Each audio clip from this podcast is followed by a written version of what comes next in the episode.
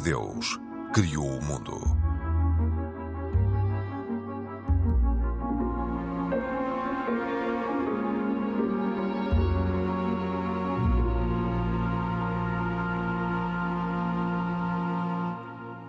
Olá, bem-vindos. O Papa Francisco anunciou que as mulheres passam a ter direito de voto no Sino dos Bispos. As alterações só serão aplicadas no próximo Sino, de 4 a 29 de outubro deste ano e em outubro de 2024. Este é um dos temas do programa de hoje de E Deus Criou o Mundo. Eu sou a Cristina Esteves, estou com o Mohamed Ibrahim, da comunidade islâmica, Isaac Assor, judeu, e hoje temos como convidado Miguel Panão, católico, professor universitário, autor de várias obras, e está connosco através dos nossos estúdios em Coimbra. Relemos que este é um programa da autoria de Carlos Quevedo, produção de Cristina Condinho e trabalho técnico de João Carrasco. Olá a todos, bem-vindos. Miguel, vou começar por si. Uh, e em relação a esta, esta decisão do, do Papa, que já, já era expectável, não é? Na sua opinião, e eu pergunto-lhe se esta alteração uh, tem realmente este, este direito de voto de, das mulheres no sino dos bispos, tem realmente relevância prática ou é meramente simbólica? Eu acho que tem relevância prática, não há dúvida nenhuma. Uh, e, e não é só por uma questão de ser as mulheres e os homens, porque acho que isso na Igreja devia ser cada vez menos importante. Acho que somos todos e, portanto, a representação feminina é extremamente importante, tal como a masculina, e, e inclusive. É, às vezes também se falava na, na questão das, da presença de mais teólogas na, nos vários uh, dicastérios, etc. E acho, acho, que isto é um resultado natural de um sínodo que começa cada vez mais a ser menos dos bispos, digamos assim. Se a sinodalidade passa a ser um estilo de vida da Igreja, é muito natural que dela faça parte todos os géneros, não é? Ou seja, mulher, homens e mulheres. E por isso, aliás, uh, o Frei Bento Domingos, num artigo de opinião recentemente para o público, fala disso mesmo. Ou seja, este sino dos bispos está-se a converter cada vez mais no sínodo de toda a Igreja. E obviamente que a presença das mulheres é fundamental. E Por isso acho retirar... perfeitamente natural uhum. este passo. Não, não, não acho nada estranho. Aliás, pode... seria estranho se não existisse. E pode retirar, de algum modo, aquele uh, conservadorismo eh, que muitas vezes é, é, é tido e, e, considerado neste, nestas, nestas instituições? Eu acho que sim. Aliás, o conservadorismo, na minha opinião, tem sinceramente os dias contados. Eu lembro-me quando era jovem de me darem uma noção de conservadorismo que me parece muito mais interessante, que é nós temos um tesouro e queremos conservá-lo. Ou seja, o conservar o tesouro não é simplesmente isolá-lo dos outros, mas é depois mostrá-lo aos outros. Não é? Por isso nós temos os museus que nos mostram muitos tesouros. Aqui o conservadorismo, e utilizamos a palavra ismo, é quando uh, vinga uma mente que é fixa e que se fixa naquele patamar, que se cristaliza e não consegue evoluir. Aliás, que vive de certezas. E a certeza aqui é inimiga da verdade. Porque a incerteza o que vai ajudar é a ir aprofundar um bocadinho mais eh, as realidades. E por isso, este passo que está a ser dado no Sínodo e com expressivamente, concretamente com a questão de haver mais mulheres a votar, é simplesmente a redescobrir eh, a, riqueza da Igreja que sempre existiu, né? desde, eh, desde a ressurreição de, de, Jesus. Por isso, não é mais do que isso. É voltar quase a uma expressão muito mais uh, real e autêntica daquilo que é realmente ser Igreja. Mas acha que, na sua opinião, esta decisão pode ser vista como uma revolução? É que 75% dos elementos continuam a ser bispos. Pois, é um passo é um passinho, e, e um passo. Que... Mas é assim, é, realmente é feito pequeninos passos, ou seja, às vezes eu costumo Tudo muito dizer, devagarinho, para não meus... ferir os conservadores. Não, é, não é uma questão que só de, é, é, eu não quero ferir a conversão dos conservadores, não sei se me estou a fazer entender. Sim. Porque acho que todos nos precisamos de converter, inclusive a pessoas que acham se consideram mais progressistas. Eu acho que estas noções são, são demasiado uh, restritas daquilo que nós somos, não é? somos um todo, não é? e por isso todos nós temos um bocadinho de progressista e de conservador. Aquilo que eu acho é que às vezes. Uh, por exemplo, aos meus alunos acontece isto. Quando tem um problema muito difícil, eu pergunto-lhes assim: olha, façam assim, fragmentem as coisas antes que se fragmentem vocês. E por isso, às vezes, temos que partir em coisas tão pequenas que o cérebro não consiga recusar. 25%, se calhar, é aquilo que neste momento a hierarquia da Igreja é um cérebro que não consegue recusar. E por isso acho que é o vale esse pequeno comportar, passo. é o consegue comportar, aceitar, é isso? Vale esse pequeno passo. De qualquer maneira, é, obviamente que não é uh, ainda expressivo daquilo que é a totalidade da Igreja e por isso outros passos dar-se-ão. Mas às vezes é preciso mesmo ser este primeiro. Ibrahim, este passo da Igreja é de elogiar e poderia ser seguido por uh, outras religiões? Certamente, dependendo do, do, do, que estamos a falar, mas neste caso. Uh, o neste caso é o direito de voto de mulheres. O envolvimento das mulheres no é sínodo dos bispos, uhum. não é? É disto que nós estamos a falar. É visto como uma decisão inédita, porque realmente a Igreja não estava habituada a isto. Um, e, e, demonstra aqui a vontade das mulheres também quererem participar, e acho bem, porque também são fiéis e, e também as decisões que são tomadas no seio da Igreja Católica também as afetam. Eu estava aqui a pensar na, na situação da, da, contracepção, que ainda é tão, eh, um tema tão, tão tabu dentro da Igreja Católica, um tema que é diretamente uh, afeto às mulheres uh, e que são homens a decidir sobre isso. Uh, são mas, outras mas, mas, mas oh, Ibrahim, desculpe, posso fazer uma pergunta? Pode, pode, já vão começar a discutir. Vamos porque, lá. Porque é assim, porque é assim, e eu, atenção, não sou nada contra o, o ou seja, a, a, possibilidade das mulheres decidirem alguns temas de, de uh, em temas da religiosidade. A verdade é esta. Segundo aquilo que eu estou a perceber, falaste agora num tema, muito bem. Uh, segundo aquilo que eu percebi, vão ter, ou seja, papel nesta decisão do Sindo, cinco cinco mulheres religiosas. Sim. Pronto, eu, com a minha humildade normal, pergunto que mulheres são essas? Uh, gostaria de saber. E qual é que será realmente a relevância delas neste, decisão, neste tipo de decisões? Qual é o peso? Qual será o peso? Porque é assim. Bom, se 75% dos elementos continuam a ser bispos, Portanto, estamos a falar de cinco mulheres. Cinco mulheres religiosas. Portanto, não são leigas. Uh, ou seja, se olharmos um bocadinho a frio, por assim dizer, as, uh, e com todo o respeito pelas mulheres, sejam elas religiosas Portanto, ou... é algo decorativo, meramente simbólico, é isso? Isto é, minha, isto é uma opinião que me dá neste momento. Ó oh Miguel, responda lá. Eu, eu, eu tenho o seguinte pensamento. Um, eu, eu, acho que aqui tem a ver com o facto do sino ser dos bispos. E, e foi assim que começou. E realmente os bispos são homens. Portanto, isto faz parte da vocação da Igreja e, e, e acho que é importante a gente não misturar as coisas. Ou seja, bispo não é um cargo, é um serviço. Uh, não é não deveria, pelo menos, ser alguém que é mais importante. Não, muito pelo contrário, devia ser aquele que lava os pés e que se põe abaixo de todos os outros, que se submete, eu quase que diria. E por isso, uh, eu acho que o facto de ser o sino dos bispos é natural que haja uma presença maioritária de bispos. Porém, a um dado momento neste percurso, se percebeu e está-se a fazer este percurso de que o sínodo é uma realidade que abrange todas a, toda a Igreja, todas as vocações. Não, não tem... E por isso, talvez este primeiro passo de incluir cinco mulheres fosse um passo de começar a incluir e, e, transitar de um sino dos bispos para um sino da Igreja, de toda a Igreja.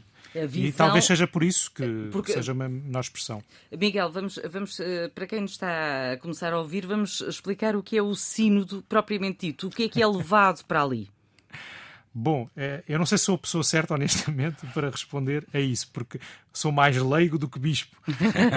Pronto. Mas o Sínodo, um, é, por aquilo que pude ler até agora, e é no fundo esta, hum, esta reunião dos bispos em torno de temas que servem para uh, neste processo de atualização normal da vida da Igreja, não é? Sim. Neste caso, o tema é a própria sinodalidade, ou seja, que é uma palavra um bocadinho nova, eh, antigamente desconhecida, com estas três grandes pilares, não é? da missão, da participação e da comunhão, onde uh, o que se pretende na prática é refletir sobre a vida da Igreja, sobre as suas estruturas, sobre a forma como as pessoas se relacionam e, por isso, naturalmente que tem que ser toda a Igreja a manifestar-se. Ora, este sino em particular é um bocadinho diferente dos outros, não é?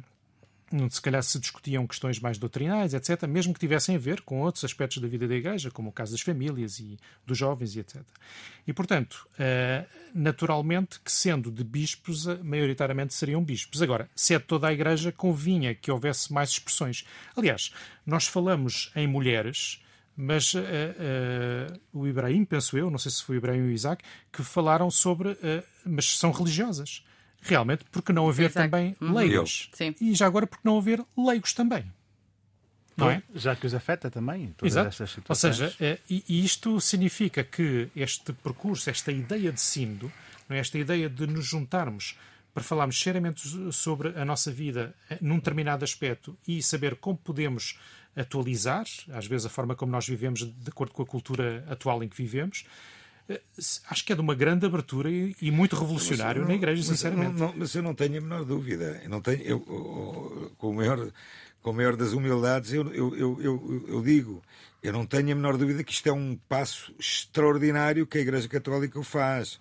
Agora, a questão que se levanta é se este passo é realmente, eh, digamos que marcante para fazer uma, uma, uma, uma, uma, diferença. Uma, uma verdadeira diferença. Pronto. Agora, que não há dúvidas nenhumas que é, uma, que é, uma, que é, uma, que é um passo gigante eh, dado na Igreja Católica, isso não tenho dúvidas nenhumas. Aliás, no, no, judaísmo, falando do judaísmo em questão, e comparando, e comparando um bocadinho eh, este passo, o judaísmo não tem, não tem como sabem, não tem uma. Não tem esta abertura. Uma, não, não é questão de ter uma, esta abertura. Não tem, não tem este tipo de discussão porque não tem uma. Um, não tem uma estrutura semelhante uma estrutura, ao Uma estrutura, uma estrutura semelhante Sim, ao mas, Mas as mulheres porque, não porque, são trazidas, a, não são chamadas porque, à colação. Porque o dia que tiver, o dia que tiver, uh, o dia que tiver, e Deus queira que seja o mais rápido possível, uh, tiver essa possibilidade de fazer esse tipo de reunião, quer dizer que já tivemos a construção e a reconstrução do terceiro templo em Jerusalém e que a vida hum. do Messias terá acontecido. Nessa altura, sim, uh, poderá haver o tal, a tal reunião do Sinédrio que não dizem lado nenhum que são 72 homens. Hum. Portanto. Uh, Há pouco interrompeu o Ibrahim e, eu, o, Ibrahim, eu, e o Ibrahim eu, não concluiu. Ibrahim, desculpa, Ibrahim em relação a esta, esta matéria e o, o facto se deve ou não ser seguida por outras religiões. É assim, Embora seja, possa ser qualificado como um, um passinho, um passo, seja o que for, mas uh, se poderia ser seguida. Em termos da representatividade que isto tem para, para a Igreja Católica, eu subscrevo um bocadinho o que o Isaac disse. Eu acho que está um bocadinho aquém daquilo que nós podemos estar à espera. É um bom passo, sem dúvida. Se representa alguma diferença significativa ou não, desconhecemos. Eu duvido acho que seja cedo ainda para falar sobre isto, mas em relação, por exemplo, no caso específico do Islão, nós também não temos um, uma estrutura semelhante ao, ao, Sínodo, até porque a doutrina no Islão é apenas ehm, é retirada do, da, das escrituras sagradas, neste caso do Alcorão, e da vida do profeta, uh, do profeta Muhammad. Em relação a isso, eu até queria chamar a atenção que 25% das nossas leis, das leis uh, práticas e religiosas do Islão, vêm de uma única mulher, que era a esposa do profeta Muhammad, Aisha, e sem a envolvência dela, nós não teríamos uh, um quarto daquilo que nós temos na nossa religião. Uh, a envolvência das mulheres em termos de, uh, de tomadas de decisões, também na parte jurídica, é fundamental no Islão. Não se repara muito porque nós não temos um sínodo com a, com, a, com, com, portanto, com a expressão pública que o sínodo tem, e, e como não temos, não, não, se nota muito, mas realmente nos bastidores as mulheres fazem papel fundamental na construção da, de, de, de, da vivência no Islão. Hum. Muito bem. uh, diga, diga. Diga, Miguel. Uh, quando se fez a pergunta sobre o SIND, acho que havia duas coisas que eu gostaria de salientar. Vamos que eu não salientei. Uma primeira é que o protagonista no Sínodo é o Espírito Santo. Portanto, há uma dimensão espiritual a este Sínodo que não está presente noutras assembleias, como nós temos, na política, etc. Por isso, uma das coisas que eu gostava de avançar, e aí posso estar a arriscar e, e errar, mas parece-me que é assim, quando se fala em votos, nós pensamos numa democracia, verdade? Sim. Mas não é assim no Sinto. Porque se o protagonista é o Espírito Santo, os votos são uma expressão da vida trinitária que existe entre os participantes do Sindo. Se nós olharmos para o Pentecostes, só havia uma mulher. E depois o resto eram os apóstolos. Sim. Mas a presença de Maria foi fundamental para a experiência de Pentecostes. Portanto, cinco mulheres, o que é que representam? Podem representar tudo. Se da comunhão uh, desse, e da participação e também às vezes da missão dessas mulheres provierem diálogos entre elas e os bispos que podem ajudar a iluminar as decisões a tomar no cinto. Porquê? Porque são decisões não tomadas só com a nossa consciência, só com a nossa inteligência, mas sobretudo com uma grande, uma grandíssima sensibilidade ao Espírito Santo. Ora, isto é diferente, é uma trinitracia, não é uma democracia. E às vezes nós esquecemos disto porque estamos muito presos aos nossos sistemas políticos. E era só este pequeno ponto que eu gostava hum. de salientar. E ao serem religiosas, uh, não é limitativo? Eu creio que não. uma, uma religiosa, como é que vou te explicar? Pelo menos sendo leiga, não traria outro tipo de visão. Sem dúvida que traria, e sobretudo, a, a, sobretudo as teólogas, e nós temos também pessoas grandes temos teólogas muitas. que poderiam participar. Mas reparem, uh, neste momento o SIND ainda está a caminhar, certo? Uh, e como se costuma dizer, no fim tudo dá certo, se não der certo é porque ainda não chegou ao fim. Por isso, não quer dizer que no futuro, ou quando forem uh, as tais votações, porque realmente tem que existir qualquer coisa semelhante a isso, que não haja presença de outras mulheres ou mais mulheres. Eu, pelo menos ainda não sei, porque ninguém esperava isto, verdade? Sim. Portanto, o futuro também não conhecemos. Por isso, acho que dá alguma esperança de que possa Uh, eu, eu, não estou a pensar tanto em haver mais mulheres, mas, mas realmente em que o sino seja ainda mais expressão de toda a Igreja. Mas, Por isso, com a presença não só de leigas, como também de leigos. Enfim, vamos ver. Exato. Certo, mas de qualquer forma, durante a apresentação destas mudanças, o arcebispo de Luxemburgo, o relator-geral do Sindo, Jean-Claude Ulrich, considerou que não se trata de uma revolução. Sim. Uma vez que a Assembleia continua a ser uma reunião de bispos como você disse, e muito bem, já que 75% dos participantes continuam a ser bispos. Portanto, é preciso esperar para ver, penso é, eu. É. Penso eu.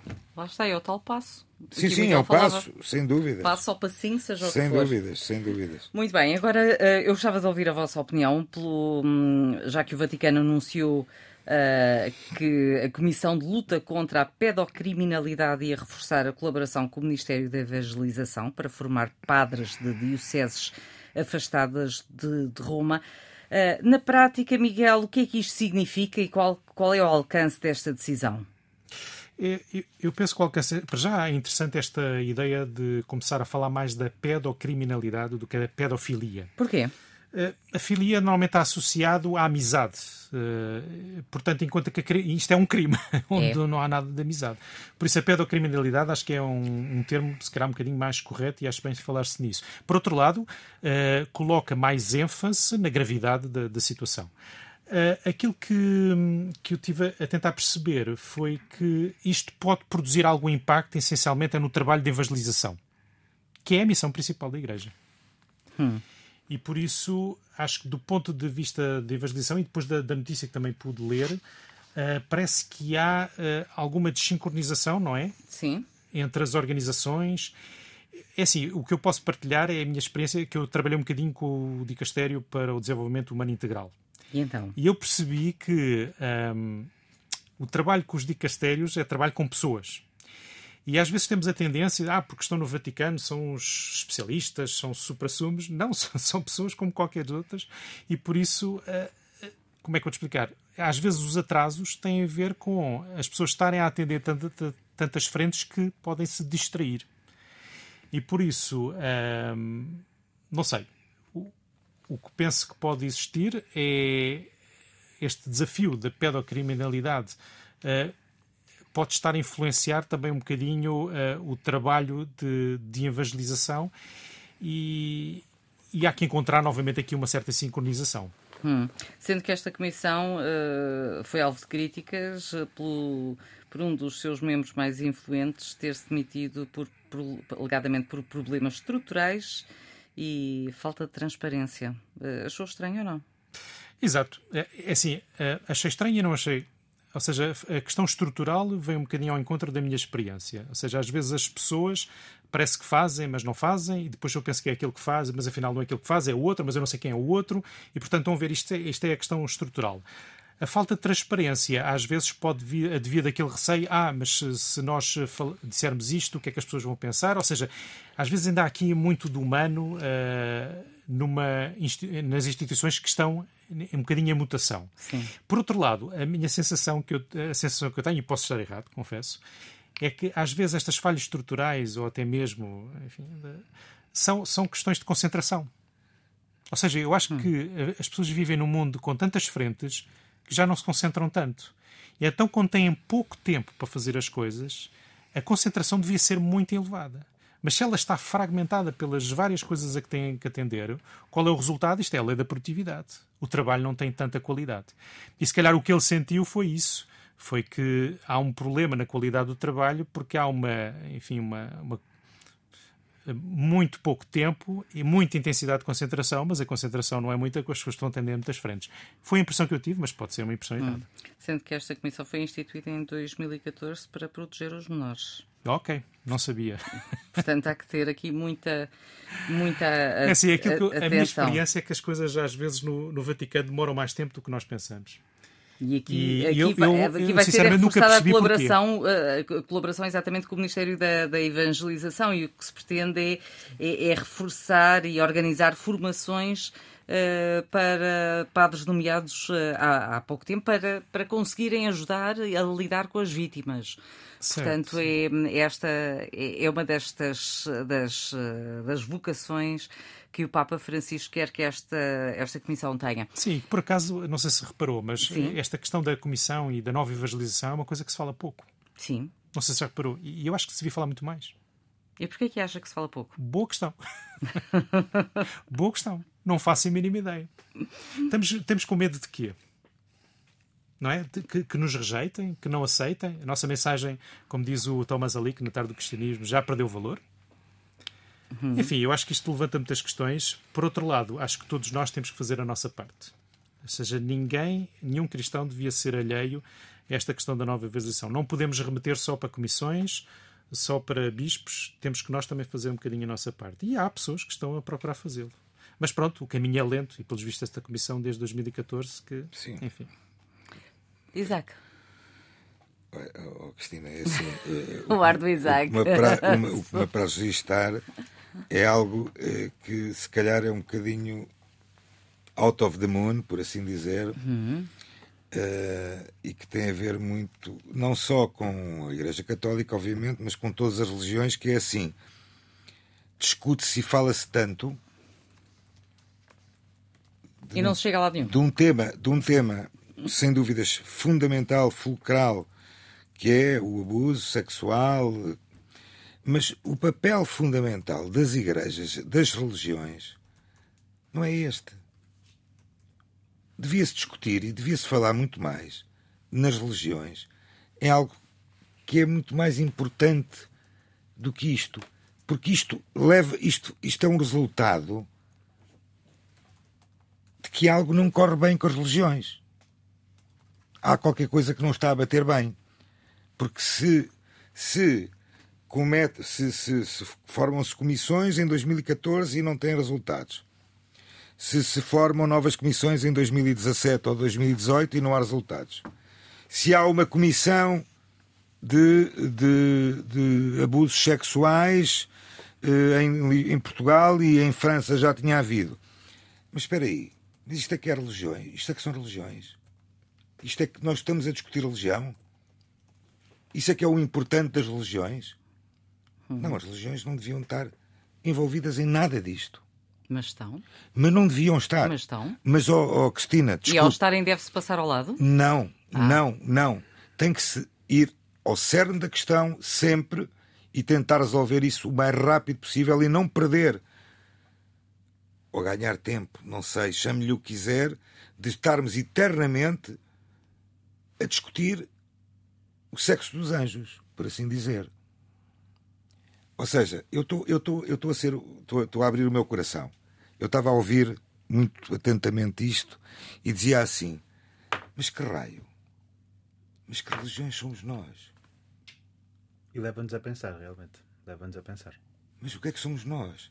Mas afinal, nós estamos, a, nós estamos aqui sentados e Deus criou o mundo, três religiões abrâmicas. Deus. Foi para isto? Foi para isto? Não é para isto, de certeza, que Deus nos criou. E então, a questão que se levanta é esta. Mas não há forma de fechar isto, de terminar isto, Finalmente, de, de rebater isto, de terminar isto. Esta é a questão que eu deixo no ar. Somos homens, somos imperfeitos. Certo? Ibrahim. Uh, Cristina, somos imperfeitos. Deus deu-nos essa imperfeição, é verdade. Mas Deus não nos disse para cometer claramente estas aberrações que são feitas em nome da religião e através da religião. A isso não tenho a menor dúvida. Há uma mensagem que eu acho que é transversal às três religiões: é que quando pecas, pede perdão e redime-te, não voltes para trás. Não voltes a cometer o mesmo claro. pecado duas vezes. Deus perdoa o pecado uma vez. Perdoa duas, perdoa três. Não perdoa mil, porque aí já claro, não estamos a pecar, estamos a insistir no mesmo problema. Obviamente. A mim o que me causa espanto realmente é, é uma postura reativa da Igreja Católica e não proativa.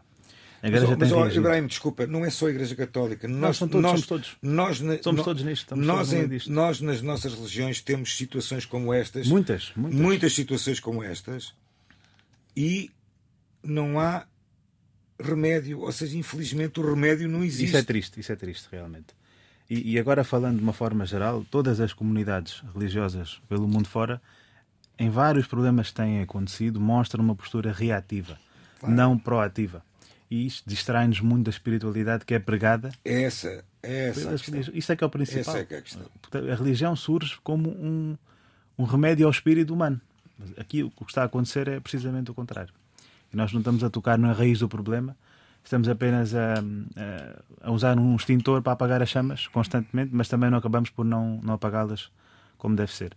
Em relação ao problema em questão, um, sobre, sobre esta, um, esta comissão da, da, luta contra a pedocriminalidade, aquilo que eu acho é que é um bom passo realmente, mas eu pergunto porque é que isto não aconteceu antes.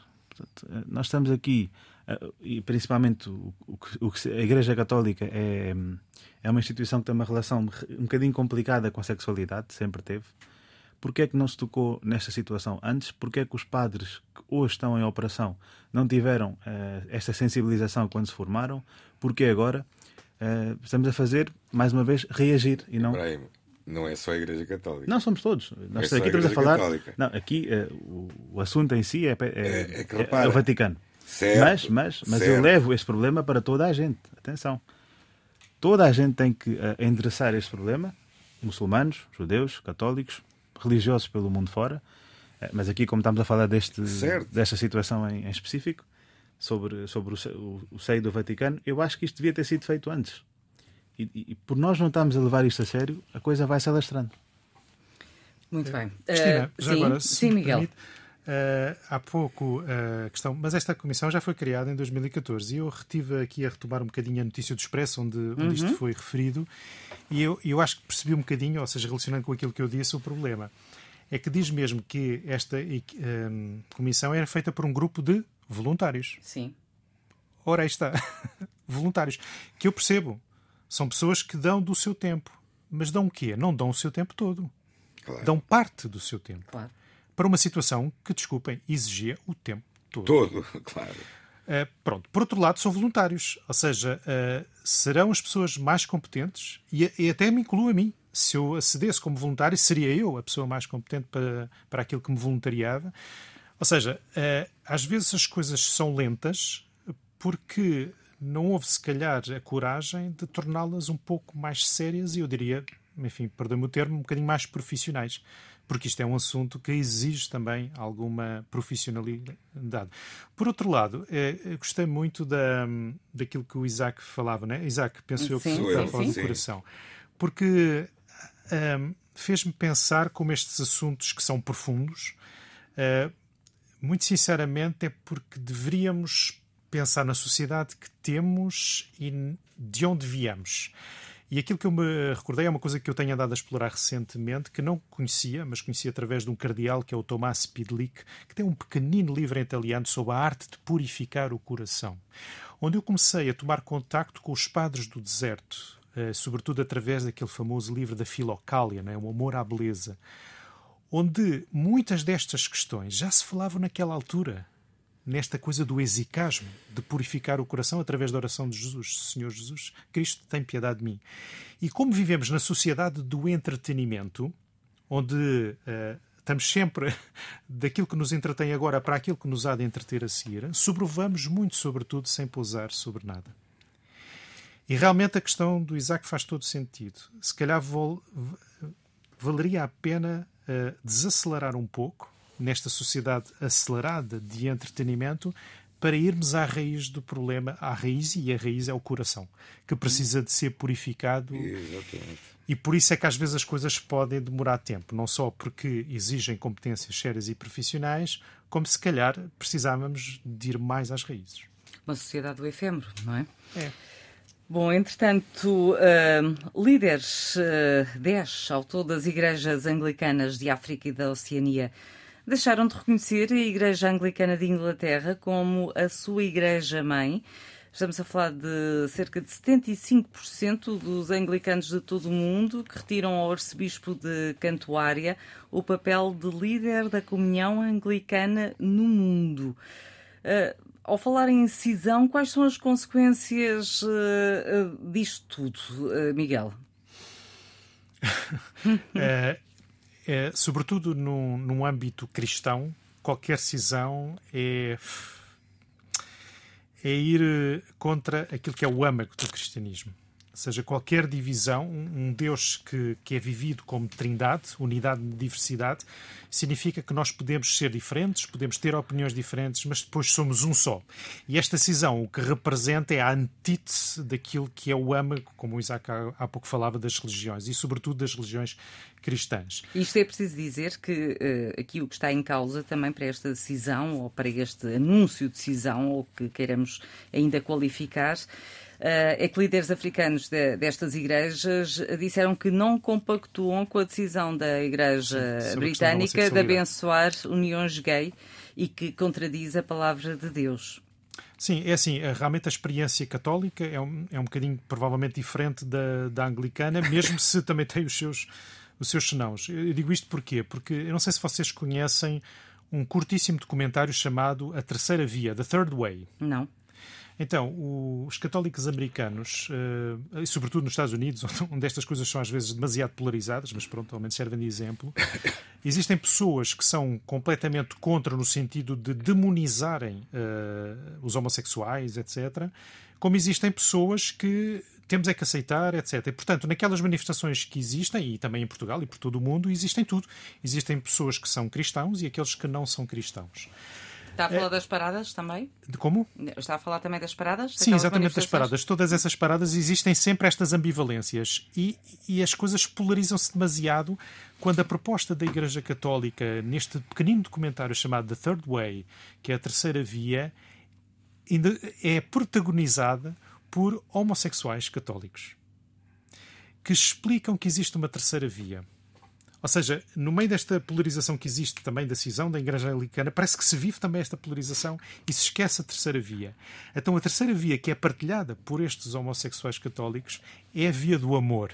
Hum. E aqui, hum, ok, via do amor. Epa, o amor, é, o que é que é o amor? Bom, enfim, pode-se entender de muitas formas. Mas na prática, o que eles expressam é que fizeram uma experiência uh, de, de homossexualidade ao ponto físico e não se sentiram realizados com essa experiência. E quando procuraram, no meio do desespero, aprofundar o seu relacionamento com Deus, descobriram-se como seres completos. E, portanto, da mesma forma que eu, quando chego a, a uma reunião, não digo assim, eu sou o Miguel, sou heterossexual, e não é? Eu uhum. não digo isso. Uhum. Mas muitas de, das pessoas que vivem um bocadinho este estigma e esta polarização é a primeira coisa que digam. Então este, este homossexual diz uma coisa que eu acho muito interessante no final do documentário. Desculpem o spoiler. Ele diz assim, eu não digo eu sou o David homossexual. Eu digo eu sou o David, um homem católico. Ou seja, ele é essencialmente um homem e as protagonistas, que eram lésbicas, são essencialmente mulheres. Portanto, uh, o, depois o, o, que aqui acontece é que esta ideia da bênção, esta ideia de, da união homossexual, neste contexto deixa de fazer sentido. E, e, quem nos está a ajudar, pelo menos quando eu vi aquele documentário, quem me ajudou a perceber que esta bênção não tem sentido foram os próprios homossexuais, que vivem uma coisa que parece que as pessoas uh, uh, esquecem de viver, que é a castidade. Ah, mas a castidade é a recusa da sexualidade. Errado. Isso é quando nós reduzimos a sexualidade à genitalidade, que são duas coisas completamente distintas. A sexualidade é muito mais. E o que eles descobriram, e há pessoas intervenientes neste pequeno documentário, é a profundidade que é o nosso corpo como via de união com Deus através daquilo que foi o as catequeses do São João Paulo II sobre a teologia do corpo. Portanto, eu não sei se consigo expressar-me, uhum. mas a dimensão que existe, que está por detrás, é muito maior do que, desculpem, estas pequeninas questões se eu abençoo ou não. Porque, por exemplo, uma das coisas que eu comentava com a minha esposa era o seguinte: em Fátima não só abençoam objetos? Sim. E o que é que são os objetos? Epá, às vezes vemos as coisas mais ridículas a serem abençoadas. Portanto, esta, esta benção, se, se, um, se, duas pessoas que vivem, eh, ou seja, que vivem uma orientação para o mesmo sexo, chegarem a um sacerdote e pedirem a benção, o que é que ele deve fazer? Abençoa-os. Epá, quer dizer, uh, aquilo que eu achei interessante neste documentário foi que quando. E isto são testemunhos de pessoas que vivem as situações. Portanto, Sim. não são as minhas ideias ou as ideias das pessoas que não as vivem, são das pessoas que as vivem. É que quando elas aprofundam o seu relacionamento com Deus, a primeira coisa que, salvo seja, que vai, eh, que é, que é colocada em causa é a relação física. Sim. Deixe-me agora ouvir o, o, Ibrahim e também o Isaac e só vos posso dar um minuto e meio a cada um. Ibrahim. Vamos a isso. Peço desculpa. Não faz mal, Miguel. É convidado, tem todo o tempo. Realmente eu acho que uh, este problema representa um bocadinho aquilo que está a acontecer pelo mundo fora e, e quando nós temos 75% dos anglicanos do mundo inteiro a irem contra uh, a Igreja-mãe, neste caso, que já nem sequer é maioritária em termos de números, vemos que há aqui, há aqui algum problema. E o problema é um problema doutrinal, porque as pessoas estão revoltadas porque a Igreja Anglicana quer fazer uma alteração à sua doutrina e, a própria Igreja Anglicana admite que a homossexualidade é um conceito antibíblico. Uh, os próprios. Uh, o, o, clero anglicano admite isso e depois até tenta voltar atrás. Diz que sim, nós abençoamos, mas calma aí, que isto não é bem uh, compatível com, com, com, com os valores cristãos anglicanos. Uh, e realmente mostra aqui o motivo da revolta, porque eu acho que a homossexualidade atualmente é uma tendência. É uma tendência. Uh, estamos a falar de uma luta por direitos, por igualdade destas pessoas, e agora a, a, a religião fica aqui com, esta, com este ponto de interrogação que isto realmente não é, uh, não faz parte das nossas crenças, não faz parte das nossas doutrinas, a prática ideal, e corrija-me se estiver errado, Miguel e Isaac, Isaac tanto no cristianismo como no judaísmo, como no islão, a homossexualidade não é uh, aceite de todo, em termos uhum. doutrinais.